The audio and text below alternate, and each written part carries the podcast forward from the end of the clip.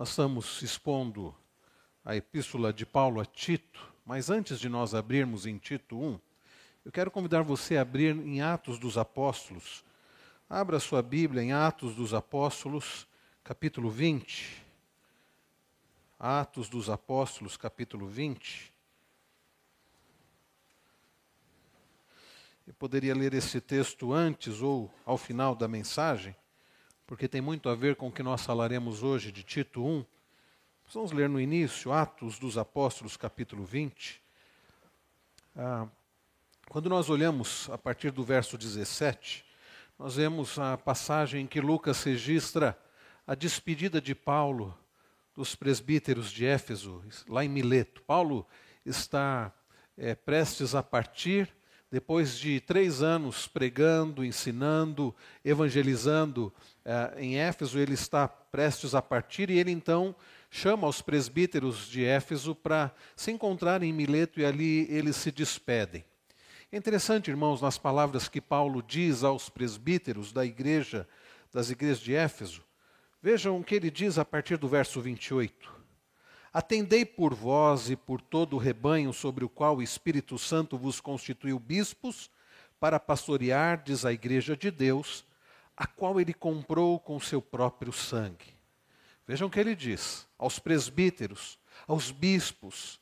Eu já falei para os irmãos que a palavra, as palavras presbíteros, bispos, né, tem o mesmo sentido, são os anciãos, não no sentido de idade, mas são pessoas experimentadas por Deus para liderarem a igreja do Senhor. Ele diz: atendei por vocês, cuidem da vida de vocês, cuidem da vida espiritual de vocês. Atendei por vós, e não somente por vós, diz Paulo, e por todo o rebanho sobre o qual o Espírito Santo vos constituiu bispos. Pa, para o quê? Ele diz: para pastoreardes a igreja de Deus uma igreja que para o Senhor é tão preciosa, porque Ele comprou, né, ele diz, diz o apóstolo Paulo, a qual Ele comprou com o seu próprio sangue. Cabe aos líderes da igreja pastorear a igreja do Senhor, que foi comprada pelo sangue do Senhor. Mas vejam o que Paulo diz a seguir. Eu sei que depois da minha partida, verso 29, entre vós penetrarão lobos vorazes que não pouparão o rebanho, e que dentre vós mesmos se levantarão homens falando coisas pervertidas para arrastar os discípulos atrás deles. Paulo está falando para aqueles líderes da igreja, das igrejas de Éfeso, que eles deveriam, é, que algo provavelmente aconteceria, e de fato aconteceu. Viriam pessoas de fora e se levantariam pessoas de dentro para perverter a palavra do Senhor para arrastar aqueles crentes em Cristo Jesus, daquela, da, da igreja de Éfeso, para perverter. Então, aqueles presbíteros, aqueles bispos, aqueles líderes, aqueles pastores precisavam saber que aquilo aconteceria. E por causa disso, Paulo diz no verso 31, portanto, vigiai, lembrando-vos de que por três anos, noite e dia, não cessei de admoestar com lágrimas a cada um. Vigiai. Cabe, meus irmãos, à liderança da igreja vigilância, vigilância constante, por causa de lobos, por causa de pessoas que vêm de fora, por causa de pessoas que se levantam dentro da própria igreja com intuito, com objetivo de perverter, como diz Paulo aqui, é, no, per, pessoas pervertidas para arrastar os discípulos atrás deles. Tendo dito isso, meus irmãos, abramos agora nossas Bíblias na epístola de Paulo a Tito. O que, queridos irmãos, as palavras de Paulo aos presbíteros, aos líderes da igreja de Éfeso, tem a ver com as palavras de Paulo a Tito, que, diferente de Timóteo, não foi pastorear as igrejas de Éfeso, mas as igrejas na ilha de Creta. O mesmo problema que os presbíteros haveriam de enfrentar. Aliás, nas igrejas da ilha de Creta, já estavam enfrentando. Tito, capítulo 1. Irmãos queridos, na semana passada, nós olhamos dos versos 5 a 9 e nós vimos que o estabelecimento de igrejas maduras, nas quais a doutrina é confirmada pela vida, depende da presença ativa de liderança espiritualmente qualificada. Eu vou repetir: o estabelecimento de igrejas maduras, e este é o nosso alvo, sermos uma igreja madura, uma igreja bíblica. Para o estabelecimento de uma igreja madura é necessário a presença ativa de liderança espiritualmente qualificada. É necessário a presença de liderança espiritualmente qualificada. Então, nos, no, no versículo 5, nós vimos a razão de Paulo ter deixado Tito em Creta. Olhe novamente comigo. Ele diz: Por esta causa te deixei em Creta, para que pusesses em ordem as coisas restantes, bem como em cada cidade constituísses presbíteros conforme te prescrevi. Paulo está dizendo a Tito: coloque a casa em ordem. Aquilo, Tito, que eu não consegui fazer, aquilo que ficou faltando, você precisa fazer. Coloque a casa em ordem. Por que colocar a casa em ordem? Porque a igreja estava em desordem. Quando nós olhamos dos versos 10 a 16, que é o texto básico, o texto base da mensagem desta noite, o texto que vai ser exposto, nós vemos, meus irmãos, que a igreja estava repleta de falsos mestres. João Calvino, o grande teólogo da Reforma, século XVI, ele disse o seguinte em relação ao líder da igreja: ele deve ter duas vozes. Olha que interessante. O líder da igreja, segundo Calvino, precisa ter duas vozes. Uma para arrebanhar as ovelhas, e a outra para afugentar, para assustar, para enxotar os lobos e os ladrões que surgem no meio da igreja. Os líderes precisam ser pastores que têm que ter a voz de arrebanhar as ovelhas, cuidar das ovelhas, guiar as ovelhas, nutrir as ovelhas, direcionar as ovelhas, mas precisa ter uma voz também para enxotar os lobos que vêm no meio das ovelhas. De forma, irmãos, que o foco de Paulo, que é central e universal, é discipular com o Evangelho, como nós vimos na semana passada. O que Paulo enfatiza em toda a carta é a importância do discipulado fundamentado na palavra para o ministério. E qual foi o primeiro passo, então, que Paulo a, a deixa para Tito para colocar a igreja em ordem? É o estabelecimento de uma, de uma liderança firmada no Evangelho. O primeiro passo imediato para deixar a igreja de Creta em ordem é a indicação de líderes. Então, os homens, como nós vimos na semana passada, olhando para os versos 6 e 7, eles precisavam ser espiritualmente maduros. Aqueles líderes, os presbíteros em Creta, precisavam ser espiritualmente maduros, conforme vimos nos versos 6 e 7. Mas, em segundo lugar, nós vimos na semana passada, olhando para o verso 8, que eles precisavam ser socialmente equilibrados. Os líderes eles se envolvem com o povo de Deus. Há relacionamentos, por isso é preciso haver um equilíbrio no, no, na questão social. E por último, nós vimos, olhando para o verso 9, que eles precisavam ser doutrinariamente sãos. Hoje, ao olharmos dos versos 10 a 16, nós veremos que a missão dos presbíteros em potencial é refutar de forma eficaz, guardem isso, é refutar eficazmente as doutrinas de falsos mestres e confrontar o erro para que os crentes sejam sadios em sua crença. Aqueles líderes precisavam refutar de forma eficaz as doutrinas dos falsos mestres que já estavam naquelas igrejas e eles precisavam confrontar o erro para que os crentes sejam sadios em sua crença, para que a igreja seja uma igreja madura. Feche os seus olhos, vamos orar pedindo ao Senhor que fale ao nosso coração através da Sua palavra.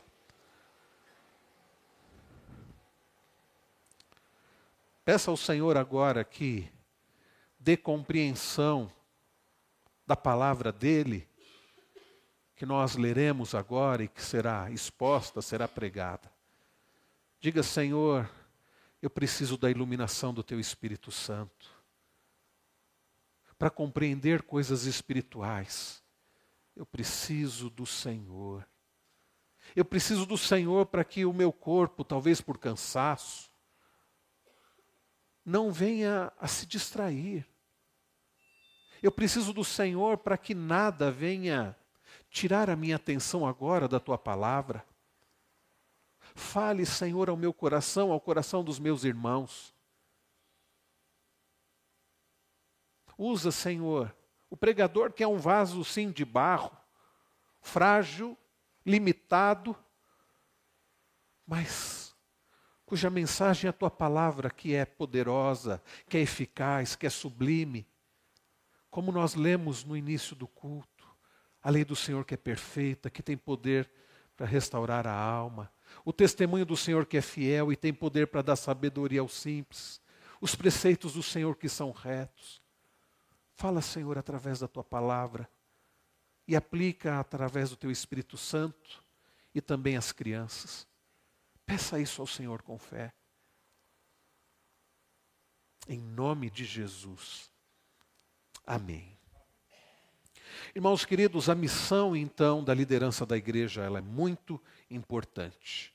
Seria uma utopia dizer não, a igreja vai sempre ir bem, sem nenhum problema, sem nenhuma dificuldade, sem nenhum lobo, mas isso não é verdade. Assim, queridos irmãos, como Paulo, lá em Atos 20, lá em Atos dos Apóstolos, se despedindo dos presbíteros de Éfeso, lá em Mileto, diz: vigiem, porque virão sobre vós pessoas que vão querer fazer o mal para a igreja, porque se levantarão também dentro da igreja lobos pervertidos que vão querer fazer o mal e arrastar os discípulos atrás deles. Vigiem. Paulo, meus irmãos, está dizendo para Tito: promova eleição para pessoas, para que presbíteros, homens bem preparados, como nós vimos dos versos 6, de, dos versos 5 a 9, homens preparados, homens firmes na palavra, para que possam colocar a casa em ordem. John Stott disse o seguinte, comentando esta epístola de Paulo a Tito, que os dois parágrafos do capítulo 1, quando nós olhamos os versos 5 a 9 e dos versos 10 a 16, acham-se ligados pela conjunção por quê? Quando você olha para o verso 5, ele diz por esta causa. Paulo diz por que é que ele havia deixado Tito em Creta? Por esta causa, para que ele colocasse em ordem as coisas restantes e constituísse presbíteros em cada cidade. E então Paulo vai dizer para Tito quais as qualificações daqueles homens que seriam líderes na igreja. E quando nós olhamos para o verso 10, veja como ele começa. Por quê? Dos versos 10 a, os versos 10 a 16 estão ligados a tudo que Paulo havia dito antes. Então preste atenção no que diz Paulo. Porque existem, verso 10 em diante, porque existem muitos insubordinados, pauradores, frívolos, enganadores, especialmente os da circuncisão. É preciso fazê-los calar, porque andam pervertendo casas inteiras, ensinando o que não devem por torpe ganância. Foi mesmo dentre eles em seu profeta, um seu profeta que disse: cretenses sempre mentirosos, feras terríveis, ventres preguiçosos. Tal testemunho é exato. Portanto, repreende-os severamente, para que sejam sadios na fé, e não se ocupem com fábulas judaicas, nem com mandamentos de homens desviados da verdade. Todas as coisas são puras para os puros, todavia para os impuros e descrentes nada é puro porque, tam, porque tanto a mente como a consciência deles estão corrompidas. No tocante a Deus, professam conhecê-lo, entretanto, o negam por suas obras. É por isso que são abomináveis, desobedientes e, e reprovados para toda boa obra. Irmãos queridos, percebam então a ligação dos versos 5 a, a 9 com os versos 10 a 16. Paulo diz: Tito, coloque a casa em ordem. As qualificações para que os líderes, é, para a liderança na igreja são essas. E então no verso 10 ele diz: Porque existem muitos insubordinados. Era necessário, meus irmãos, se fazia necessário uma liderança firme, firme na palavra, como ele diz no, no, início do verso 9, pessoas apegadas à palavra, pessoas firmes no evangelho, porque a tarefa não seria fácil. Pessoas insubordinadas, falastrões, hereges já estavam no meio das igrejas da ilha de Creta. Então, meus irmãos, e, e, conforme disse John Stott, a razão pela qual Tito tem que designar presbíteros em cada cidade, levando em conta que eles atendem aos requisitos estabelecidos por Paulo, é que há muitos falsos mestres e que já estavam desencaminhando as pessoas. Isso quer dizer, irmãos queridos, quando os falsos mestres proliferam, as estratégias de longo prazo, a estratégia de longo prazo mais apropriada, sabe qual é? A multiplicação do número de verdadeiros mestres. Quanto mais, quanto mais falsos mestres aparecem, mais verdadeiros mestres precisam existir. Quanto mais se multiplica o número de falsos mestres, mais deve se multiplicar o número de verdadeiros mestres preparados para contradizer e refutar todo erro. Paulo então está dizendo para Tito: Tito promove eleições. Tito, que haja nas igrejas líderes experimentados, preparados, capacitados pelo Senhor, porque já existem falsos mestres no meio da igreja do Senhor, lobos, falsos mestres que estavam fazendo mal. Tim Chester, no seu comentário, disse que a solução para a rebeldia, sabe qual é? Mais autoridade. Mas é claro, é uma autoridade centralizada no Evangelho. Então, comentando esse texto, John Stott pontua quatro características desses falsos mestres que eu achei bastante claras, interessantes aqui para nossa compreensão. Eu quero compartilhar com os irmãos. Quatro características desses falsos mestres. Nós vamos ver que uma delas é a identidade dos falsos mestres, a outra é a influência dos falsos mestres. Depois, meus irmãos, veremos que a terceira característica é, a terceira característica é o caráter dos falsos mestres. E por último, a quarta característica, os erros dos falsos mestres. Comecemos olhando para o verso 10, vendo quais eram, qual, qual era a identidade dos falsos mestres. Vamos ler juntos, irmãos, o verso de número 10? Leiamos porque existem muitos insubordinados, pauradores frívolos e enganadores, especialmente os da circuncisão. Paulo está, meus irmãos, dizendo para Tito a identidade daqueles falsos mestres. O problema fundamental, queridos, na igreja de Creta ou nas igrejas ali daquela ilha, eram as pessoas que rejeitavam a autoridade e amavam uma controvérsia. Que combinação terrível! Rejeitam a verdade e amam uma controvérsia, amam uma briga, uma discórdia. Havia muitos falsos mestres, diz Paulo, especialmente os da circuncisão, ou seja, judaizantes. Paulo menciona duas facetas desses falsos mestres. Aliás, podemos dizer três aqui. Primeiro, eles eram insubordinados. Paulo diz no verso 10: porque existem muitos insubordinados, não eram poucos. Paulo não diz há uma meia dúzia de insubordinados. Paulo usa aqui a palavra traduzida aqui na nossa versão, muitos, muitos insubordinados. A palavra aqui insubordinados é a mesma que Paulo, a mesma palavra que Paulo usa lá no versículo 6. Olha só o que ele diz: alguém que seja irrepreensível, marido de uma só mulher, que tenha filhos crentes que não são acusados de dissolução nem são insubordinados. É a mesma palavra. Para que alguém exerça liderança na igreja, sendo ele casado e tendo filhos, os filhos não podem ser insubordinados, não podem ser rebeldes, não podem ser desobedientes. Essas pessoas são iguais, ou, ou seja, o que Paulo está dizendo, que aqueles falsos líderes são iguais a crianças rebeldes. Como age uma criança rebelde?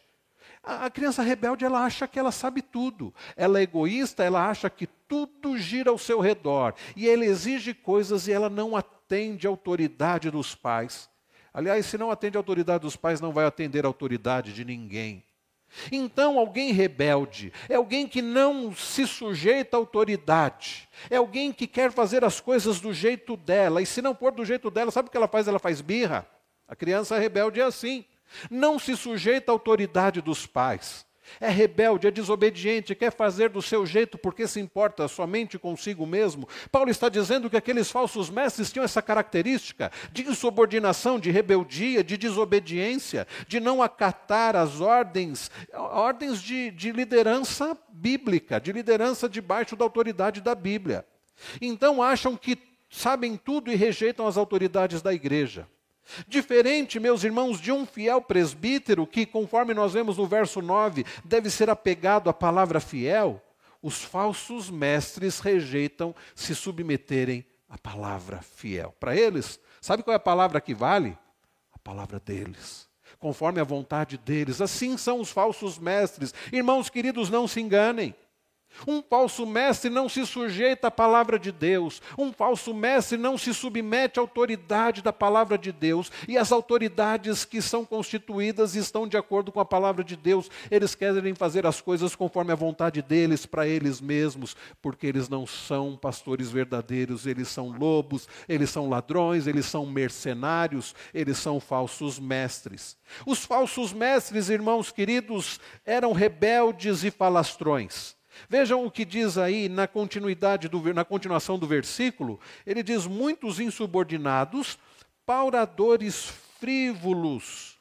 Eu acho interessante a tradução da nova versão transformadora. Ela diz que promovem conversas inúteis. Esta ideia de pauradores frívolos, pessoas que promovem conversas inúteis, falastrões. Sabe aquele tipo de gente que fala muito, mas coisas sem conteúdo? A quantidade é muito grande, mas as palavras são vazias. Pessoas que gostam de discursos longos, mas que não têm um conteúdo verdadeiro, não têm a simplicidade do evangelho nesses discursos, nesses ensinos. Ah, irmãos, como isso é comum! Falastrões.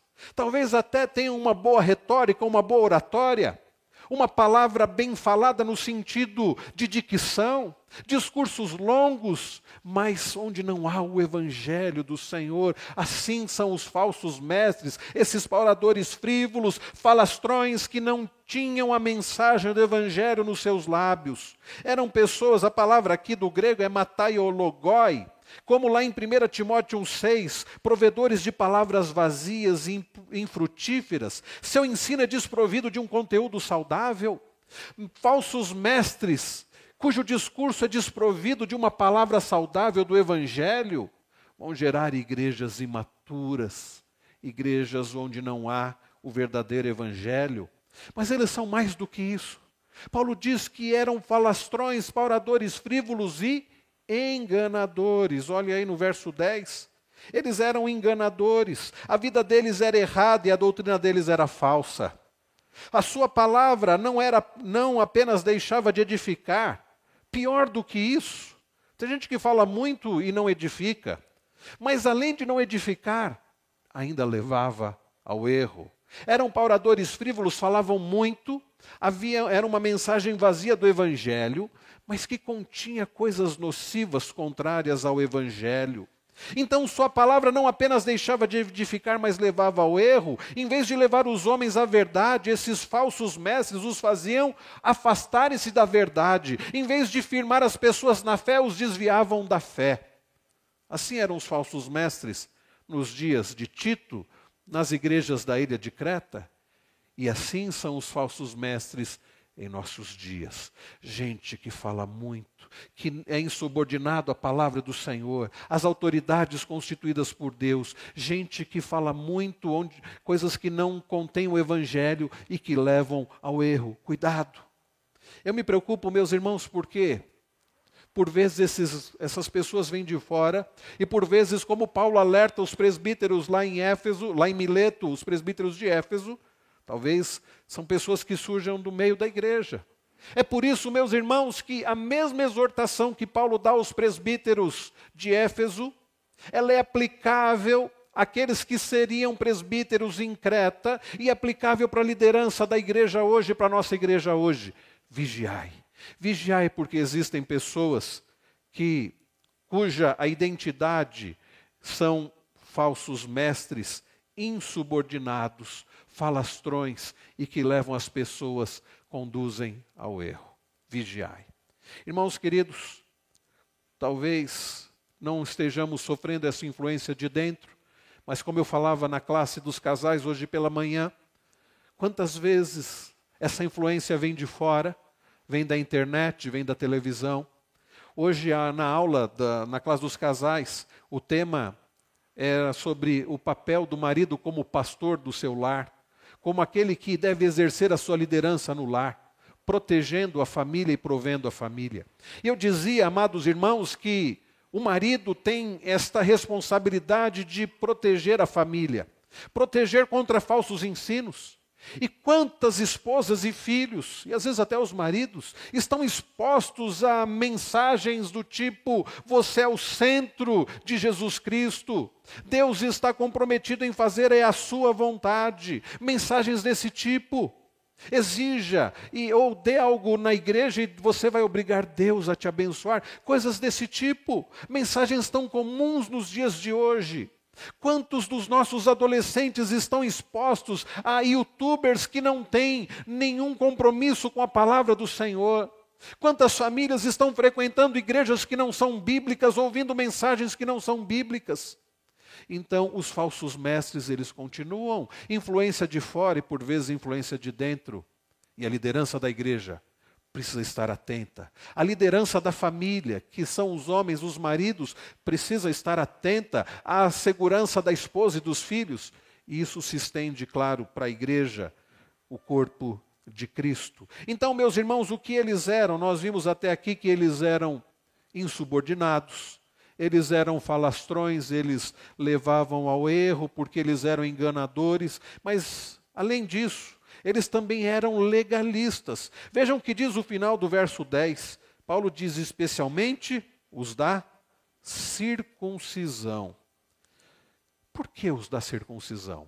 Talvez você que tenha acompanhado a exposição da, da Epístola aos Colossenses e mais recentemente da exposição aos Gálatas, você vai se lembrar que Paulo combate é, problemas naquelas igrejas, tanto em Colossos como na Galácia, nas regiões lá da Galácia. O problema é que havia ali naquelas igrejas pessoas chamadas de conhecidas como judaizantes. Não era um grupo de judeus que estavam ali na, nas igrejas, mas eram pessoas que haviam saído do judaísmo para o cristianismo, que saíram do judaísmo, mas o judaísmo não saiu deles. Eram pessoas que estavam tão cheias de, de leis, tão apegadas a questões como circuncisão, que ao chegarem ao cristianismo, não conseguiam aceitar o fato de que o Evangelho era o Evangelho da graça, de que Cristo havia feito tudo, de que Cristo havia pago o preço, de que Cristo é tudo em todos. E então, por terem essa dificuldade, apegados ainda à lei, diziam assim: olha, Jesus Cristo não é suficiente. Você, tudo bem, você crê em Jesus Cristo, mas você precisa cumprir a lei de Moisés. Ok, você veio para Cristo, mas se você ainda não é circuncidado, você precisa ser circuncidado. Pessoas apegadas a ritos e costumes, e vejam, apegadas a tradições humanas também.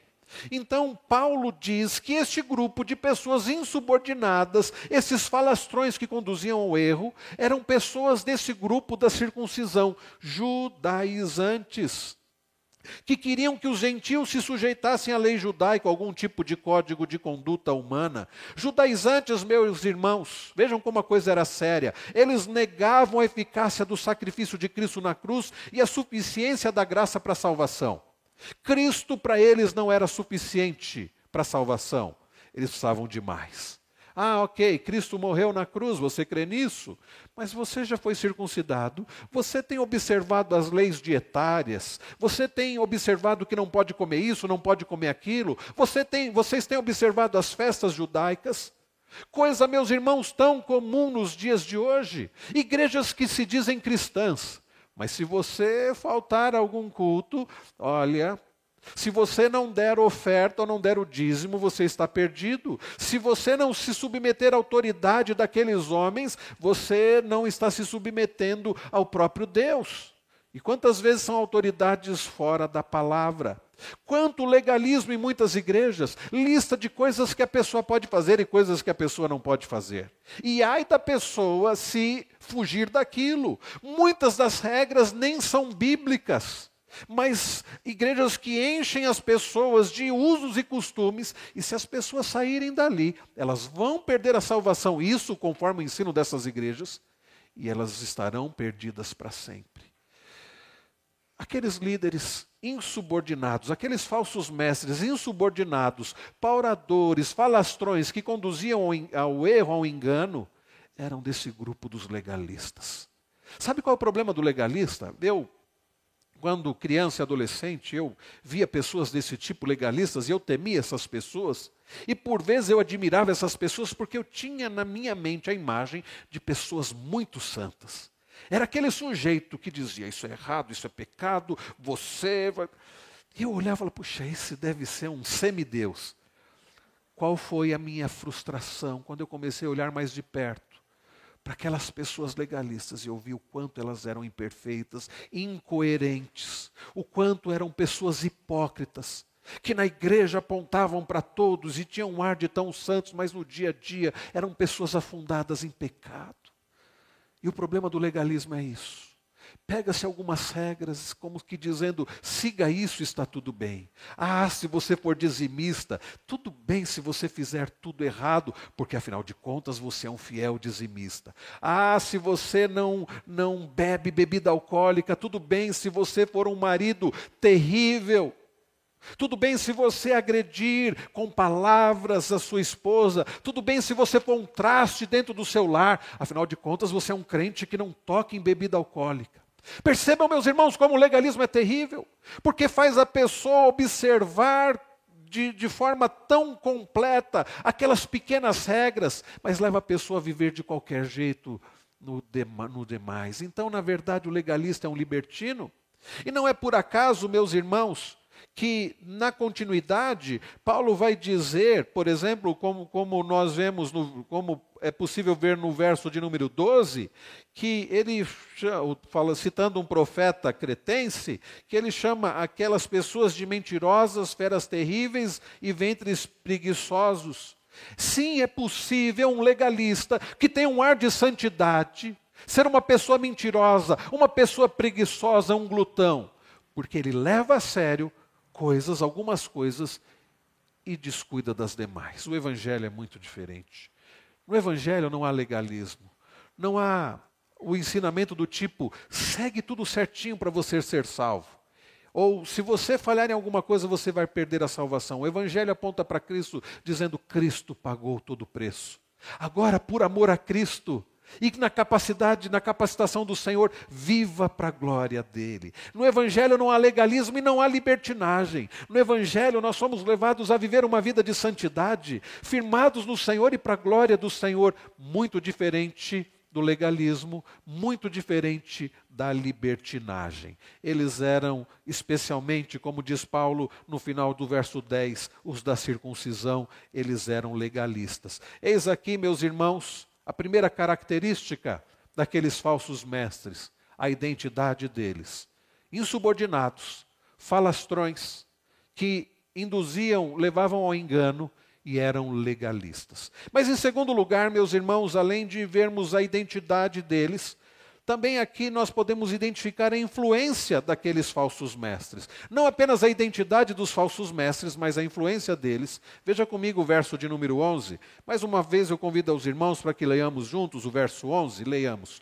É preciso fazê-los calar, porque andam pervertendo casas inteiras, ensinando o que não devem por torpe ganância.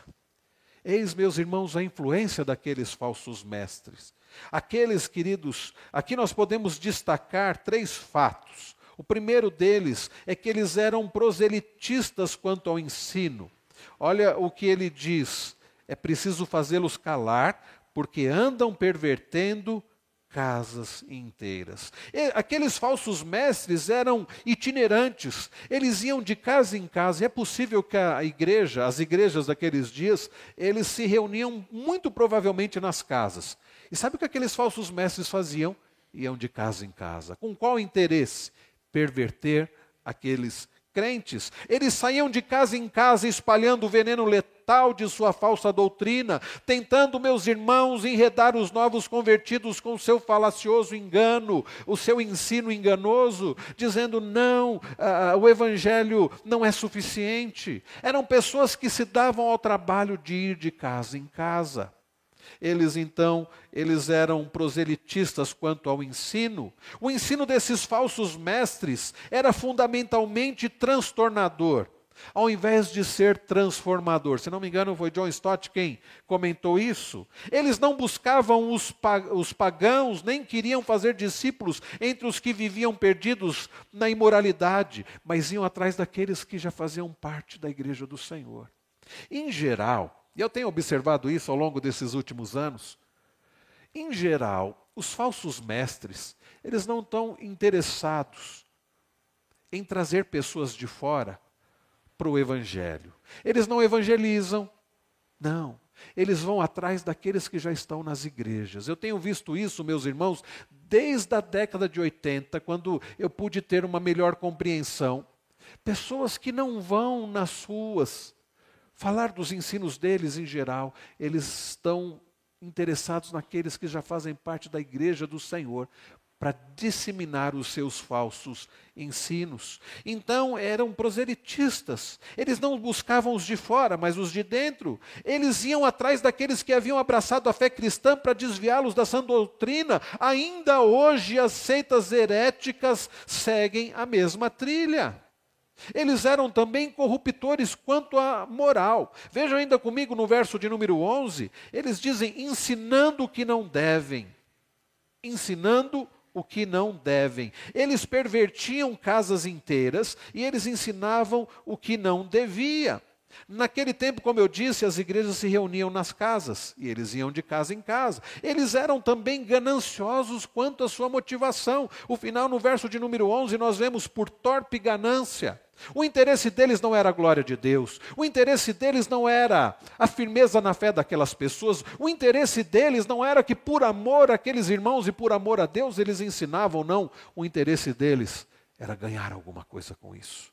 Torpe ganância, tão comum nos dias de hoje. Eles estavam buscando, meus irmãos, lucros sórdidos, andavam de casa em casa, ensinando as suas heresias, interessados não na vida espiritual das pessoas, mas no dinheiro das pessoas, interessados não em alimentar as ovelhas, mas se alimentar das ovelhas. Esses falsos mestres não ministravam a igreja, usavam a religião para encher o próprio bolso. Tão comum nos dias de hoje. Nós vimos na semana passada a liderança na igreja do Senhor deve ser uma liderança disposta a servir, disposta a se sacrificar, disposta a se doar para a glória de Deus em amor aos irmãos, não disposta a sacrificar o rebanho do Senhor para si mesma. Irmãos, o vetor desses falsos mestres era o dinheiro e o lucro. Os falsos mestres não eram movidos pelo desejo de servir a Deus ou ao próximo, eles buscavam os lucros. Não eram pastores do rebanho, mas lobos que procuravam devorar as ovelhas. E qual é a ordem de Paulo? Veja que ordem clara, que ordem importante. Verso de número 11, Paulo diz: é preciso fazê-los calar. Paulo não diz como. Certamente não era matando aquelas pessoas. Aqui deveria, devia envolver disciplina.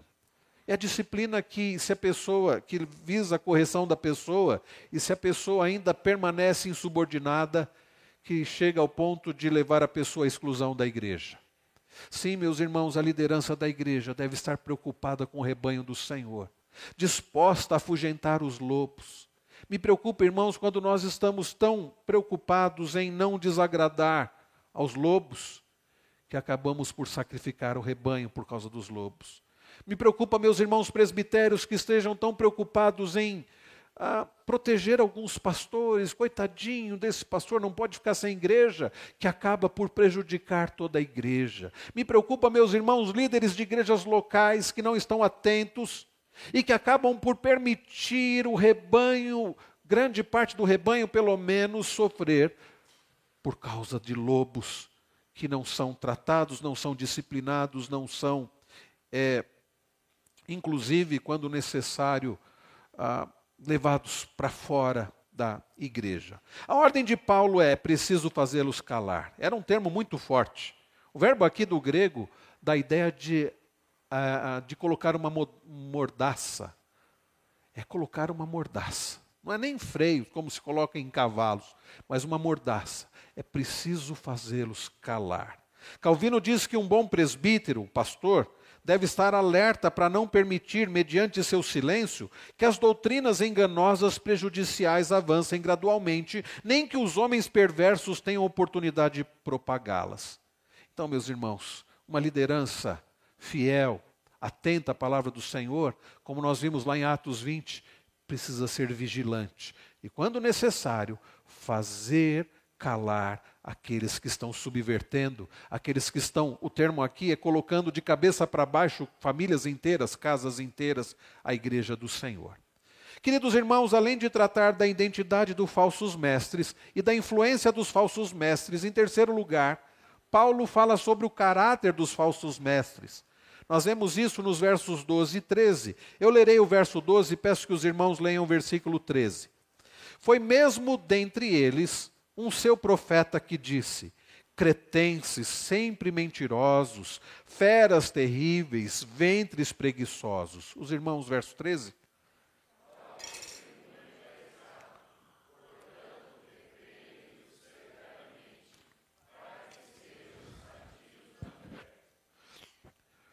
Irmãos, Paulo aqui no verso 12, ao falar foi mesmo dentre eles um seu profeta, Paulo muito provavelmente esteja citando um homem chamado Epimênides. Epimênides foi alguém que viveu uh, entre os provavelmente no sexto século antes de Cristo, né?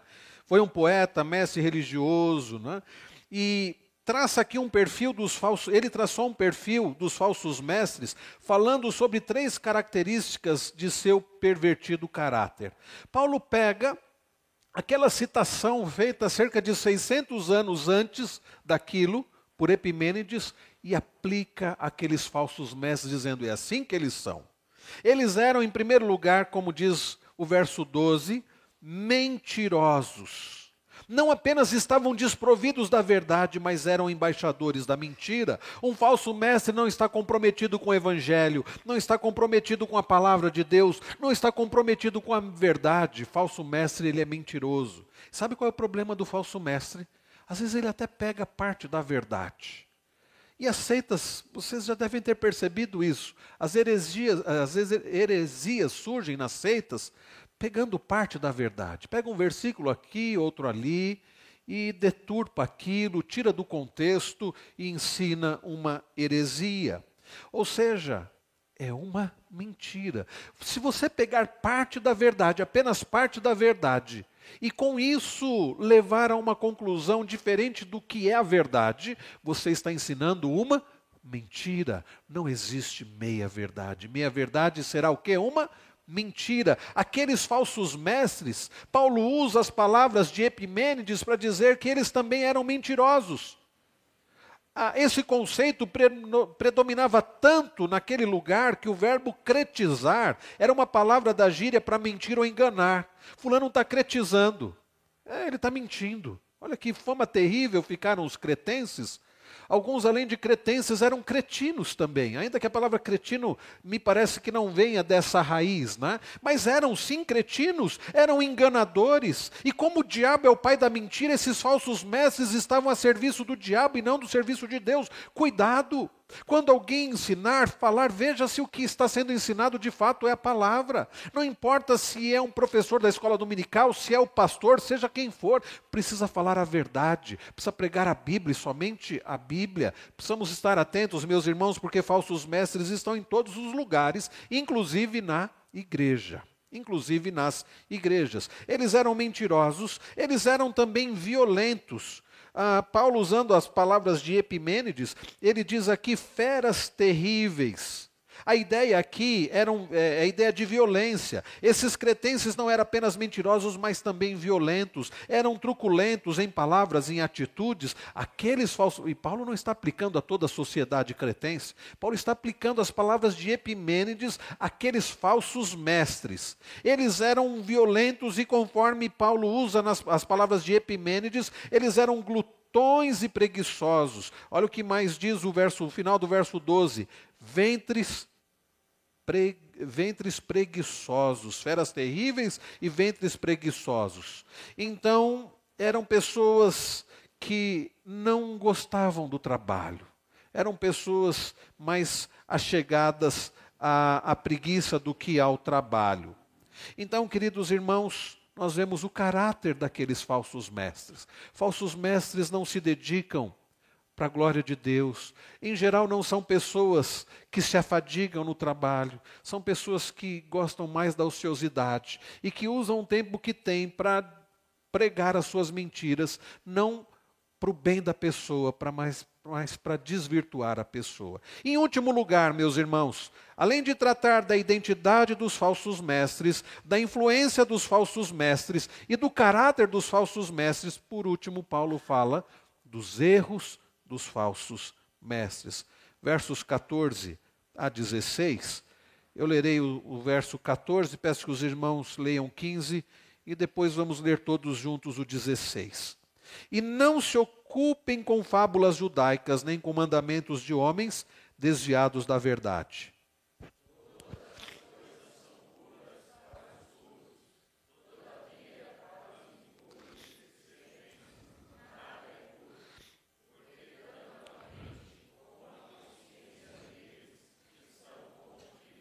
Leamos todos o 16. No tocante a Deus, professam conhecê-lo, entretanto o negam por suas obras. É por isso que são abomináveis, desobedientes e reprovados para toda boa obra. Ah, Paulo menciona três erros graves que caracterizavam os falsos mestres. Eles eram legalistas quanto à teologia, é, no verso de número 13, ele diz: tal testemunho é exato. Das palavras de Epimênides, Paulo diz: eles são assim mesmos. É exato, certamente porque Paulo já havia convivido naquela sociedade, mas pelo que Paulo estava ouvindo daqueles falsos mestres. Então, Paulo diz: portanto, repreende-os severamente, para que sejam sadios na fé repreende para que sejam sadios na fé e não se ocupem com fábulas judaicas, nem com mandamentos de homens desviados da verdade. Aqui a ideia de fábulas judaicas, Paulo certamente não está se referindo aos mandamentos do Antigo Testamento, porque os mandamentos do Antigo Testamento não eram fábulas, é palavra de Deus. Paulo está se referindo certamente a coisas inventadas, acrescentadas à palavra. Quantas coisas os judeus acrescentaram, por exemplo, os fariseus acrescentaram tantas regras e tantas leis, quantas coisas foram acrescentadas. Não eram palavra de Deus, eram fábulas judaicas. Certamente, meus irmãos, Paulo tem em mente as exigências judeu-ascéticas, ou seja, a proibição do casamento, o repúdio a certos alimentos, esse tipo de coisa. Coisas que não estavam na palavra de Deus, mas que foram acrescentadas. Né? O profeta Isaías havia alertado já para esse pecado, lá no capítulo 29, verso 13. Jesus também denunciou esse mesmo erro nos fariseus né, dizendo que não é, não é o que entra pela boca que contamina o homem, mas o que sai da boca, isso sim contamina o homem. E, queridos, nos dias de hoje, quantos mais usos e costumes têm sido acrescentados e têm sido colocados sobre os ombros dos membros das igrejas? Fábulas, coisas que não estão na Bíblia. Os falsos mestres criavam li longas listas de pecados. E hoje nós vemos esse tipo de coisa, né? Coisas que você fica pensando, da onde tiraram isso? Não pode isso, não pode aquilo, coisas que não têm nem base bíblica. Aí dizem, não, mas são usos e costumes da igreja, daquela igreja. Cuidado com esse tipo de coisa, meus irmãos. Os falsos mestres criavam listas longas de pecado. Era pecado tocar nisso ou naquilo, era pecado comer esta ou aquela comida. As coisas eram boas em si mesmas e eles as transformavam em coisas impuras. Olha o que ele diz no verso de número 15: todas as coisas são puras para os puros, todavia para os impuros e descrentes nada é puro, porque tanto a mente como a consciência deles estão corrompidas. Aqui do que Paulo está falando são coisas ligadas àquelas leis, principalmente as questões de alimentos. Não tomem esses versículos de forma geral, senão vai dar uma grande confusão. Né?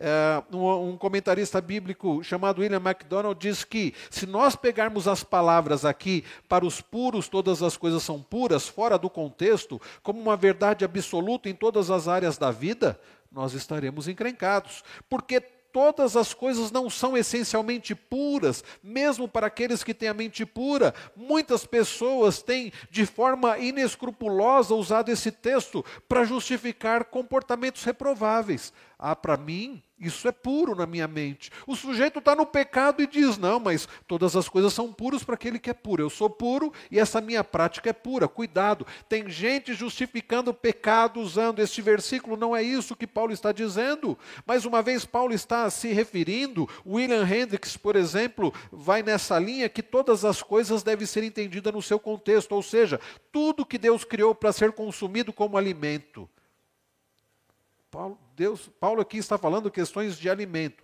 Então, os falsos mestres davam mais valor à pureza aparente e ritual do que à pureza moral.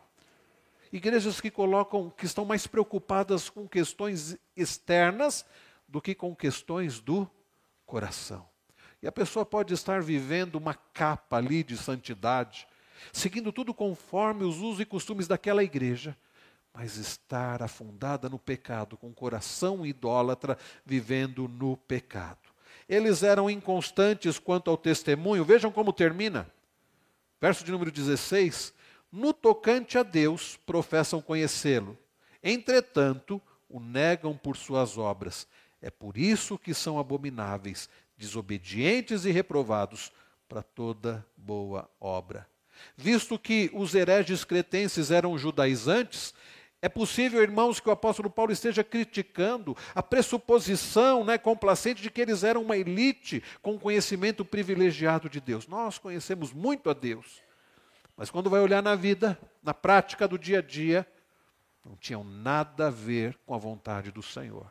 Sabe aquela pessoa que diz assim: Eu conheço muito da palavra de Deus, eu já li a Bíblia tantas vezes, eu frequento a igreja não sei quantos anos, com aquele orgulho todo e olha no dia a dia, e só por elas colocar essas coisas você vê que falta humildade. Não há o caráter de Cristo. São pessoas que dizem que conhecem a Deus, mas na prática negam ao Senhor.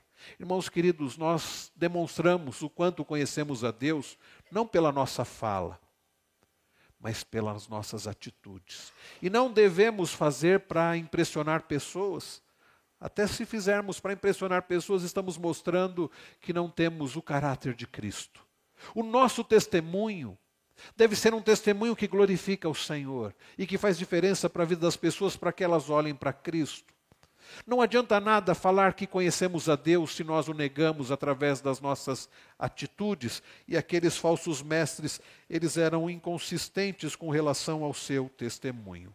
Muito bem, meus irmãos, nós aprendemos nesta noite a respeito de todas essas características dos falsos mestres. E talvez você esteja perguntando ao final dessa mensagem: o que é que isso tem a ver com a minha vida? Bom, se você é um membro da igreja do Senhor Jesus, isso tem tudo a ver com a sua vida.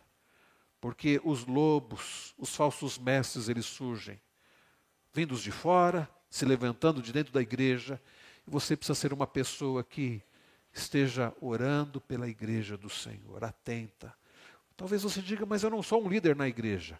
Ore então pelos líderes da igreja para que sejam líderes atentos, vigilantes, como diz Paulo lá em Atos 20, vigiai. Ore para que Deus preserve a sua igreja em santidade. Ore para que a liderança da igreja seja sempre uma liderança séria, comprometida, preparada, vigilante, provedora, cuidadora da igreja, debaixo do pastoreio supremo e perfeito de Cristo Jesus.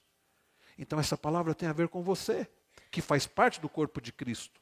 Porque quando os falsos mestres agem, o corpo de Cristo é afetado. Se você é um líder, ou se você deseja ser um líder, diga: Senhor, ajuda-me, para que eu possa ser um líder conforme a tua vontade. Não buscando o melhor para mim, mas para a glória do Senhor e para servir a igreja do Senhor. Se você é um líder da igreja, diga: Senhor, tem misericórdia da minha vida. E quando eu estou preparando essa mensagem, tanto a da semana passada como da semana, não pense os irmãos que eu estava pensando nos presbíteros da nossa igreja, eu estava pensando na minha vida. E a cada momento dizendo: Senhor, tem misericórdia de mim. Eu preciso ser um pastor atento, vigilante, cuidadoso, porque a igreja do Senhor foi comprada pelo precioso sangue de Cristo. Então, nós líderes precisamos clamar ao Senhor que nos ajude, para que possamos pastorear a preciosa igreja do Senhor, para a glória dele e para o bem desta igreja.